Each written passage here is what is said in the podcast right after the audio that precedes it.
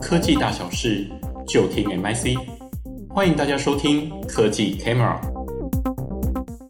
各位听众，大家好，欢迎收听新创微开箱，我是主持人浩翔。新创微开箱是一个分享我们自策会 NIC 对国际科技新创研究的一个节目。那在这个节目啊，我们会希望用大概十分钟左右的时间，跟各位分享一家我们觉得值得关注的科技新创。那今天我想跟各位听众啊来聊一下看医生这件事情。那不知道各位听众啊会不会跟我一样哦，觉得就是看医生呢，它其实是一件非常麻烦的事情。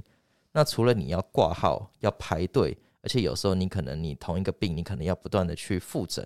或者或者是有时候我就在想说啊，诶，现在不论是上课啊，或者是开会，甚至现在连算命跟普渡。你都可以采用这种远距离的方式进行了，诶，那为什么像看医生这种这么繁琐的事情，它不能够也是比照这样子的远距方式办理呢？那特别是在现在疫情啊，大家可能也注意到疫情比较严峻的情况下，我们真的是能够尽量少进这样子的医疗场所或进医院，其实对我们自身的健康威胁也是会比较小的。那顺着今天谈到远距医疗的议题啊，我想要来介绍一家远距医疗的新创，它叫做 Bioformix。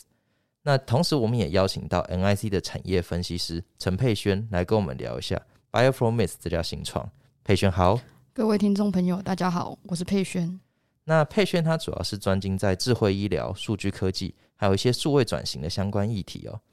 诶，那佩轩，首先我想要跟你请教一下，就是说，诶 b i o f o r m a c e 它被称为是一个一站式的家庭医疗解决方案呢？诶，能不能跟我们分享一下，就是说，那 b i o f o r m a c e 这家公司它的服务内容是什么？他当时又是有一个什么样子的创办背景？呃，好的，那呃，其实主持人刚刚前面也有提到过，现在我们在呃传统医疗看诊的流程上面其实是非常繁琐的。那 BioFormis 呢，它就希望能够解决的这样一个呃课题，在这个背景是之下所产生的一个新创。那 BioFormis 呢，它是一刚开始的时候其实是成立于新加坡，那它的目前的总部在美国，它的创办人呢主要是。曾经在麻省理工的时候参加过一个 AI 预防研究医疗事件的一个研究，所以他就对于就是将 AI 啊或是一些大数据运用在呃医疗领域方面有非常大的憧憬以及意愿。那他在进行这个研究计划的时候，他其实有一个重要的合合作伙伴。那这个合作伙伴呢，他是呃前亚马逊的医疗官，他其实参加过了非常多的亚马逊的医疗保健计划，甚至是主导了。亚马逊它的一个穿戴式装置叫 Hello 的开发，所以它其实，在不管是数据科学啊，再加上它自己本身就有以心脏病学的呃一个研究的背景，那他们两个就一起合作了，希望呃创办了一个呃 Bioformis。那 Bioformis 它的核心产品主要是一个叫 BioVitals 的分析引擎，那这是对它其实非常呃能够具备一些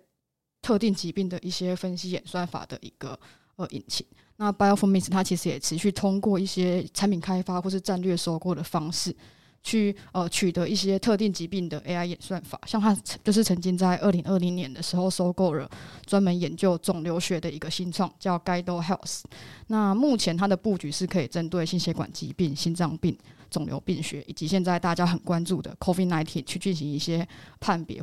那它主要收集数据的方式是透过一款已经取得美国 FDA 认证的穿戴式装置，去二十四小时不停地监测患者的一个生理反应。那在这些呃生理数据跟生理反应的相关的资讯，就会会同步及时的回传到平台之上，来供医师或患者可以随时检视。那对于患者来说呢，其实呃这个穿戴式装置它就是像一个呃我的个人的虚拟医疗助理一样，就是我可以。不停呃，自动或是手动去记录一些我自己个人的呃生活习惯啦，或是一些病况，将数据回传到云端之后，它可以提供一些呃健康的建议，或是一些急性啊、急性后的照护，或是慢性疾病的解决方案，或是一相关的知识去做参考。那当可能我要进行做诊疗的时候呢，我就可以从这个软体上面，它就可以提供我一些建议。那如果真的呃有一些比较紧急的情况，我可以在这个软体上面去挂号，去进行远远距问诊。甚至是缴费，就是所有你过往在传统医院的一些呃流程啊，都可以在这个软体上面去获得解决，所以很大幅度的减降低了，就是你在传统看病的一个流程，所以就其实是把以前过往的传统医疗场域搬运到了就是加重，那在这些在这个平台之上啊，它也提供一些康复任务给就是患者在家进行，然后或者是他可以提呃提醒我，比如说时间到了要吃药，可能像是我们比较忙的时候，就真的会呃过点了忘了吃药，或者说可能呃医师有交代我要做一些简单的复健任务，那我没有做的话，这个软体呢，它也会及时的，就是呃提就是提醒你这样。那呃在前年年底就是。呃，Bioformis 它有跟美国联邦医疗保险和补助呃补助的服务中心合作了一个无强医院的计划。那在波士顿的布莱根妇女医院呢，就是针对 Covid nineteen 患者去呃试行它这个分析引擎，还有这样就是监测设备。去监测这些呃患者的一个健康状态，那最后呢，可以发现就是他在照护成本减少了百分之四十，然后再入院率也降低了百分之七十。可以发现就是这样远距医疗呢，其实在这次疫情下面获得了一个很不错的发展效益。整体来说，听起来蛮，就它的功能还蛮多的。因为过去其实我们在谈一些远距医疗，大家的想象可能都只是纯粹的觉得说，把重点是放在一个所谓的。零接触上，也就是我们能够去跟医生做一个，就是不用面对面，可能透过一个视讯的方式做一个简单的医疗就好。但是没想到，就是听佩轩这样子的介绍，感觉 Bioformis 他们这两个创办人，他其实具有深厚的医疗背景以外，他还开始尝试去用一些新兴技术，然后让你可以利用穿戴装置去做一些预防，或者是从一些甚至我们可能传统在医院里面，你即使是面对面。他都不见得能够可以去看出来的一些东西，因为毕竟你在面对面的过程当中，他不见得能像这些穿戴装置可以去这样子二十四小时、二十四小时去收集你的一些个人数据，所以感觉它的整个影响层面是更大的。呃，是的。那刚才你有提到说，就是 Bioformis 它有提供这样子一个有经过美国 FDA 认证的一个穿戴装置，其实要经过 FDA 认证，感觉不是一件容易的事情啊。呃、对，对啊，所以它应该不是只是像 Apple Watch 这样子一个。很普通的一个穿戴装置，诶，那我很好奇，就是说它这个穿戴装置，它具体它的功能是什么？它是怎么样来收集这些数据的？那其实如同刚刚浩翔讲的，就是你的医疗数据要判断准确，它其实非常仰赖数据的品质跟多元性，这个扮演了非常重要的关键。所以，呃，可能除了在医院透过仪器收集到的资讯之外，穿戴式装置就会变成了一个，呃，我们可能一般在家中或是一般生活情境的。下面一个非常重要的应用，那呃，这个穿戴式装置叫 Everisen，那主要是对，在二零一九年的时候，就是 Bioformis 它收购了一间瑞士的生物感测器公司，叫 BioVision AG，那就是这个穿戴式装置就是这间生物感测公司下面的一个产品，那。这项产品呢，就是目前拥有超过六十项的全球专利。那据 Bioformis 他自己宣称是说，这个呃穿戴式装置几乎涵盖了现在就是所有的多数手臂的一个感测技术。它主要是放在手臂上，就对，对，就是你必须绑，就是你在生活的时候绑在你的手臂上，它就会提供即时二十四小时的监测。这样，那其实我觉得 Bioformis 它可以提供这么多元且精准的服务，这个感测器就是它是居功厥伟的。它主要是搭载了光光学感测器跟电极感测器，光达跟电感器，对了。所以它除了我们一般可能感测器常见的高度、距离啊、心跳可以监测之外，或是进阶一点可能可以监测血氧，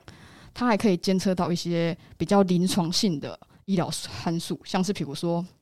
血液的脉搏，或是一些心率的变异性 HRV。或是像是血液的灌注指数、PI、皮肤电荷反应等等，那他去监测这一些数值的变化，因为这些数值的变化可能跟呃直接或是间接跟一些比较呃心血管心血管疾病会比较有相关，所以他就是会去呃透过感测去收集完这些资料之后回传平台去进行分析。那如果说就是感测器收集的数据不足，它就会去从医院端的资料库去补足一些。过往我可能呃患者的一些足够的数据量，然后接下来就开始进行一些机器学习的呃模型分析，来进行数据的一个解释，然后它会生成一组叫做 BI 值给患者。BI 值，对，这个 BI 值它其实就是基于个人数据所创造呃所创建出来的个人化的基准数值。那如果呃你对于这个感测器的使用的频率越高，它的精准度就会越高。那这个数值呢，主要介于零到一之间。如果你的数值越接近一，代表说这个患者的状态可能出现了偏离，就是呃状态偏移偏离了常态值。当就是 BI 值出现很强烈的异常，或是达到临界点的时候，它就会进行同步的通知给呃，不论是医院端或是病患端双方这样。所以呃，如果就是有需求的话，他就会紧急通知你，可能需要赶快去就医。那医生那边也可以就是及时的先知道到底是什么状况出了问题，来提供一个比较呃对症下药的处置。了解，所以说感觉它这个穿戴装置，它可以收集的数据其实就是并不是只有一般我们比较常见的，像是血氧或者是心率，它可以收集到一些更细部的数据，然后再使用它一些已经有一些专家知识背景的一些模型，来做一些达到就是更精确，或者说一些一些更 specific 的一些相关的一些诊疗哦。呃，是的。好，那我们谢谢佩轩今天为我们带来 Bioformis 的分享，我们下次见。